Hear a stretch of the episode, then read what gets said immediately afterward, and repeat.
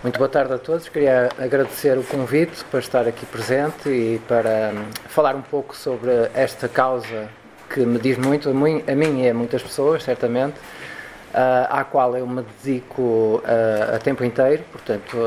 dedico-me exclusivamente à causa da abolição das touradas em Portugal,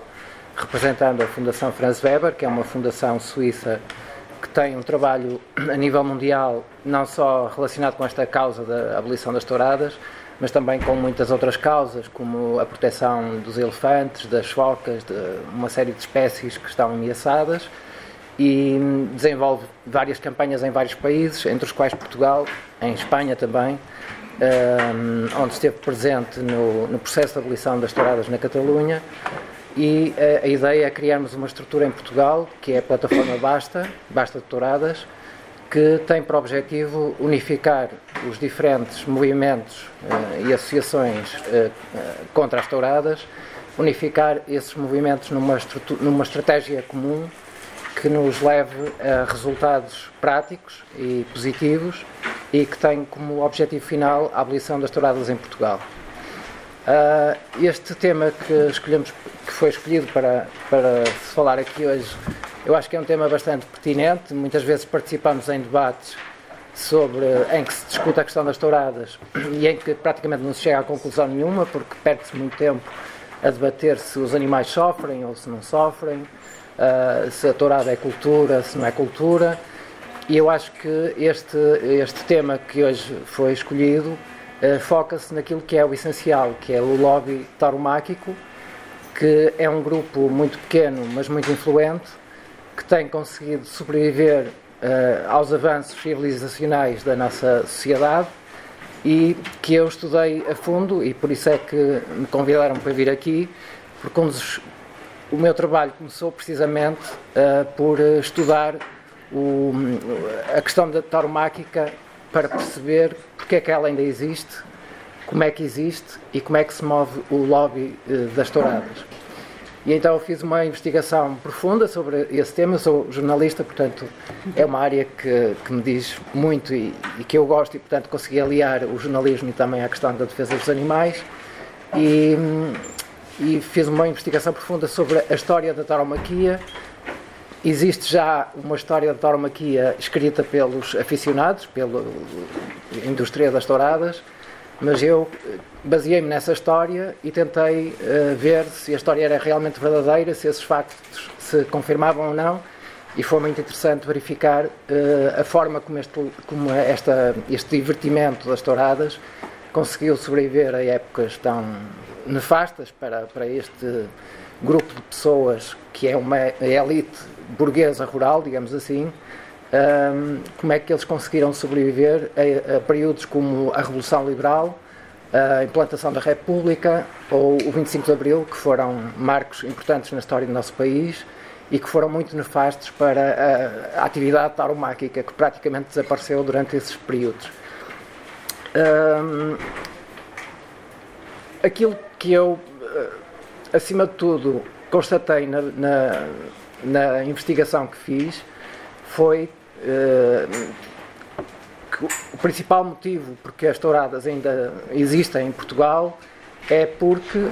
este pequeno grupo, este pequeno lobby uh, tauromáquico, uh, ao longo dos anos, tinha todo o poder, digamos assim, de legislar e de se fiscalizar a si próprio da forma como mais lhe convinha. E na altura, quando eu comecei a investigação, em 2013, estava-se a preparar uma revisão do regulamento do espetáculo tauromáquico, que é a lei que regula este, esta atividade.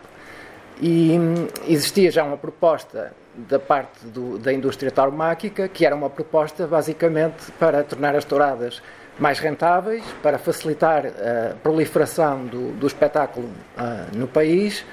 E, e portanto, apercebi-me que era importante um,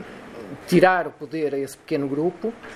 e uh, apresentar uh, outro tipo de propostas para incluir nesse regulamento. É, é, uma medida que não foi muito pacífica, digamos assim, dentro do movimento animalista, porque uh, algumas pessoas acharam que nós estávamos a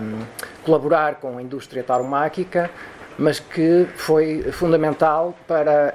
esta estratégia de tirar o poder a este pequeno grupo influente. Foi um processo muito difícil. Uh, reunimos algumas vezes com ganadeiros, com empresários tauromáquicos, com toureiros. Uh, foi muito interessante verificar que eles se sentiam muito desconfortáveis por estarem a dialogar com pessoas que eram contra as touradas, coisa que eles não estavam habituados, não é? Eles estavam habituados a reunir-se todos e a decidir as alterações que deviam fazer na legislação e isso deixou-os muito desconfortáveis o facto de estarem a ouvir pessoas que são contra a atividade que eles defendem e, e claro, eh, rejeitaram completamente todas as propostas que nós apresentamos eh, mas felizmente algumas conseguimos que fossem implementadas e que no fundo foram no sentido de, uma vez que não é, não é possível, não é real uh, acabarmos com as touradas de imediato, porque não existem condições políticas para isso, vamos apresentar medidas para que os animais sofram menos uh, até que as touradas sejam abolidas. Eh, porque existiam situações gritantes de, que punham em causa o bem-estar animal, nomeadamente o, o, destino que era dado aos animais que são usados na, nas touradas. O que acontecia até aí é que os animais eram lidados na arena, depois eram tratados não por um médico veterinário, mas por, o, pelo embolador, a pessoa que transporta os animais, que lhes retirava as farpas, portanto, com os animais vivos uh, com uma faca, porque aquilo é uma lâmina e não, não sai facilmente, portanto tem que cortar a carne. Uh, e deixavam os animais ali dentro de um contentor fechados, sem se poder mexer, sem se poder deitar, sem água, sem comida, em condições miseráveis, com calor insuportável.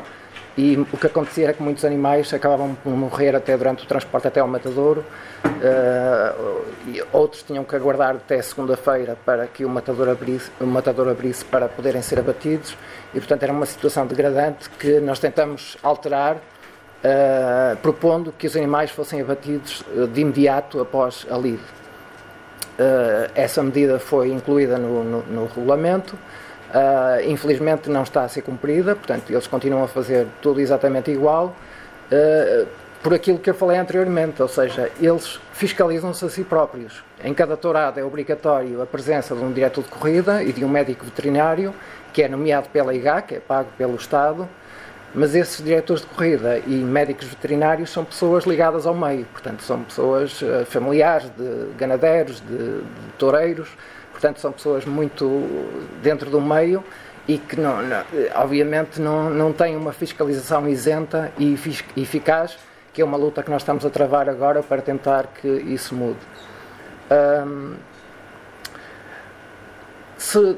reparar, não sei se têm acompanhado esta questão da, taromaquia, mas uh, focando mais uma vez no, na questão do lobby, Uh, aquilo que verificamos nos últimos anos é que a indústria sentiu que precisava de, de se adaptar, que, enfim,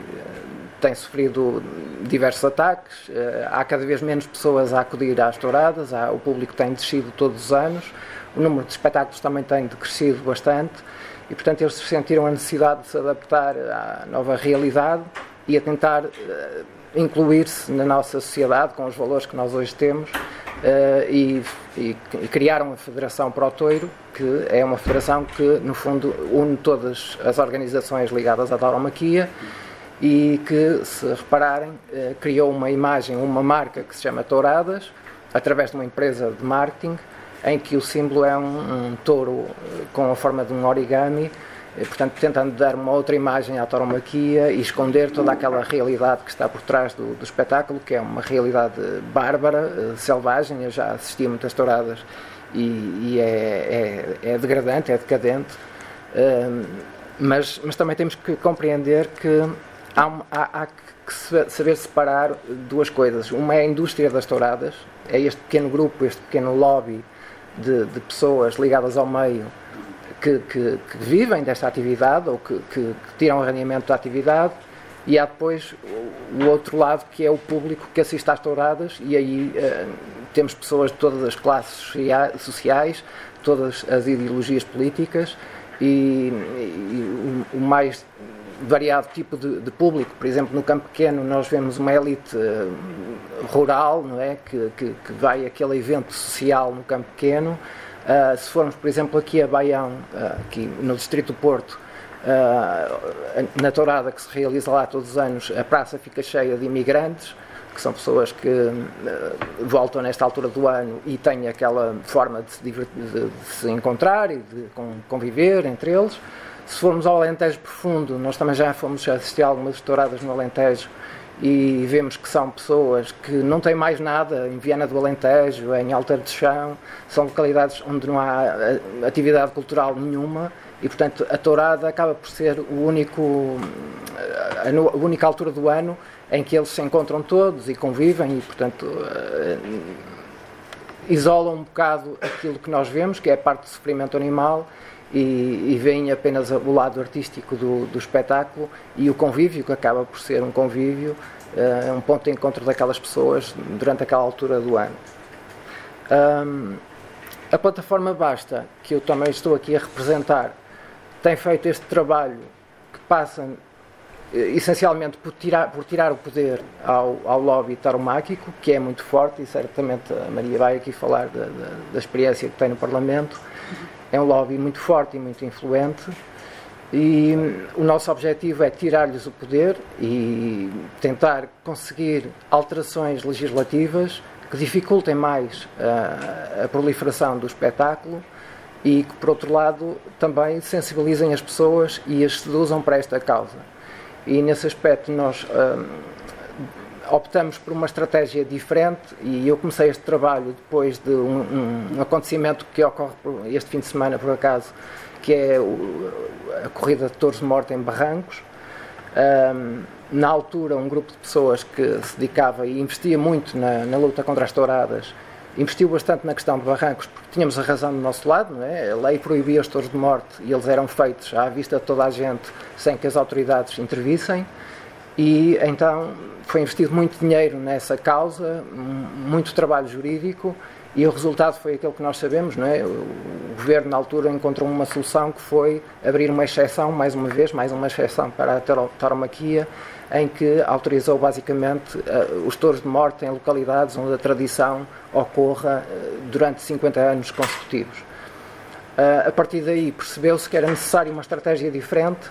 e foi por isso que surgiu a plataforma Basta, no sentido de seduzir, por um lado, as pessoas para a causa abolicionista e, por outro lado, também eh, conseguir medidas que dificultem o, o, avanço desta indústria, que está cada vez a procurar novos mercados, novos locais para, para se instalar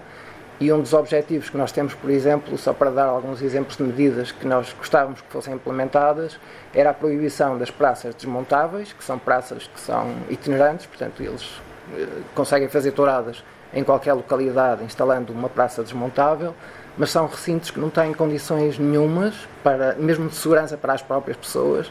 Uh, aquilo não tem casas de banho, não, duas mil pessoas ali amontoadas num, recinto de, de, ferros e tábuas uh, sem condições nenhumas e acima de tudo sem condições de bem-estar para os animais, porque esses recintos não têm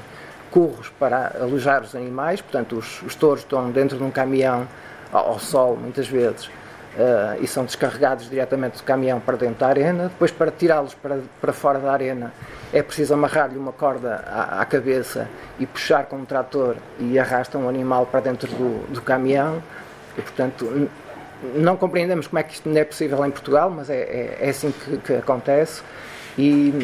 uh, através das medidas que nós introduzimos no regulamento, tornamos mais difícil a realização de corridas nestas praças desmontáveis. Nós queríamos mais medidas, mas foi o que conseguimos. Um, e isso fez com que diminuísse bastante o número de corridas em praças desmontáveis. Atualmente são umas 10, 15 corridas por ano.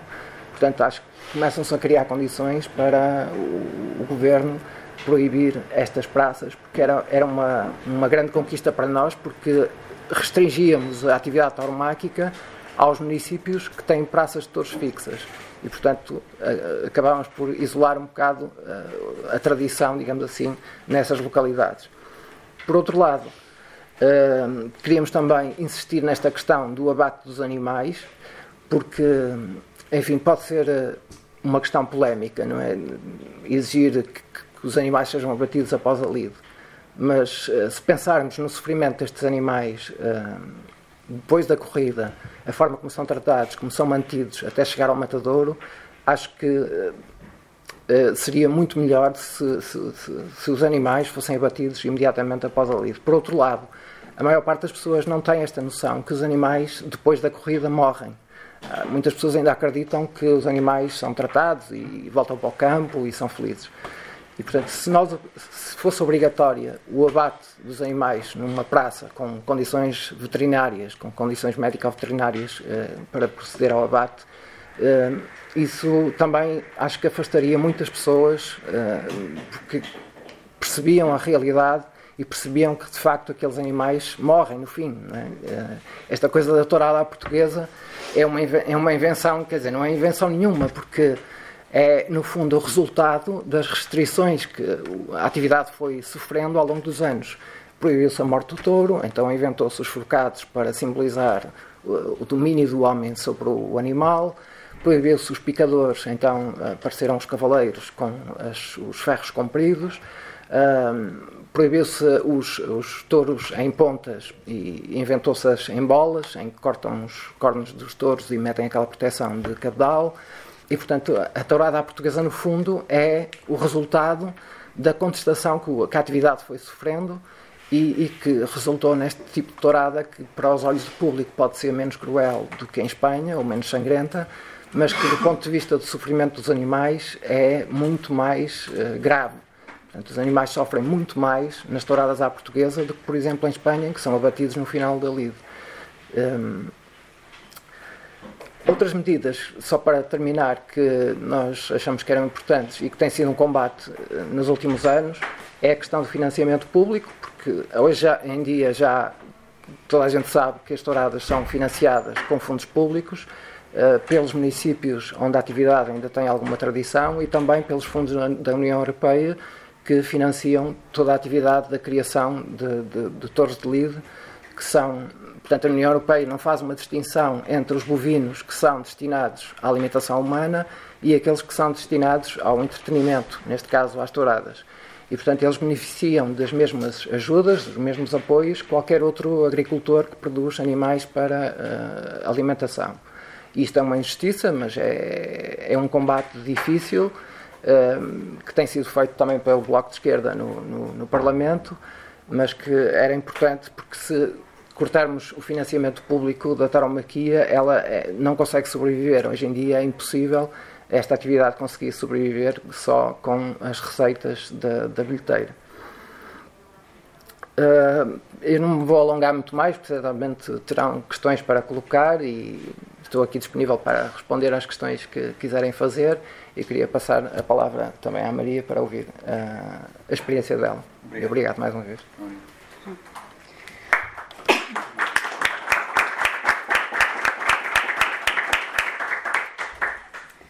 Olá, boa tarde a todos e a todas. Bem, isto de facto é uma questão que, que tem, tem, estado muito em, em, cima da mesa e em cima uh, também do próprio Parlamento, como viemos a assistir, uh, pelo menos nestes últimos dois anos.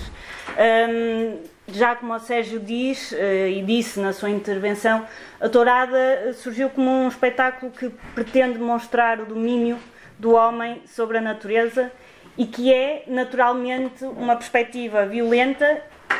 que acaba, ou seja, a, a, a, ideia de que a natureza é violenta e de que o homem tem que se sobrepor a esta de uma forma agressiva para conseguir dominá-la. Isto é uma ideia que vem já uh, do iluminismo e que nos dá também algumas pistas sobre a forma uh, como uh, a tauromaquia tem estado agressivamente a tentar manter-se e a tentar impor-se ao longo de vários anos, mas que temos visto uma, um ressurgimento não só pela parte do conservadorismo, mas também pela parte da sensação de, do final desta ideia sobre uh, e concepção uh, sobre a natureza humana e sobre uh,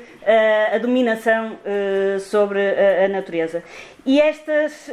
expressões